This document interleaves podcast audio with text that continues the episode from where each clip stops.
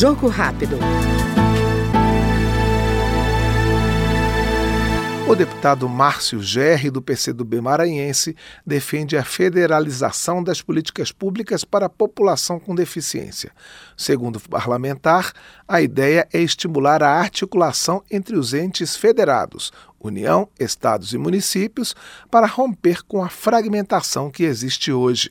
De acordo com Márcio Gerri, poucas unidades da federação têm secretarias específicas para cuidar dessa parcela da sociedade. Esse termo ele visa exatamente a que nós estimulemos a, os entes federados, os municípios, os estados e a União a terem ações mais complementares, mais convergentes, melhor articuladas, de modo a fazer com que o atendimento para que haja a garantia dos direitos das pessoas com deficiência possa ter um lugar institucional efetivo, concreto, resolutivo em cada um dos, das, do, dos municípios brasileiros. Ou seja, trata-se de nós é, rompermos com um certo isolamento, a fragmentação é, e fazer com que haja é, uma política pública eficaz, uma política pública eficiente, uma política pública também abrangente, universalizada.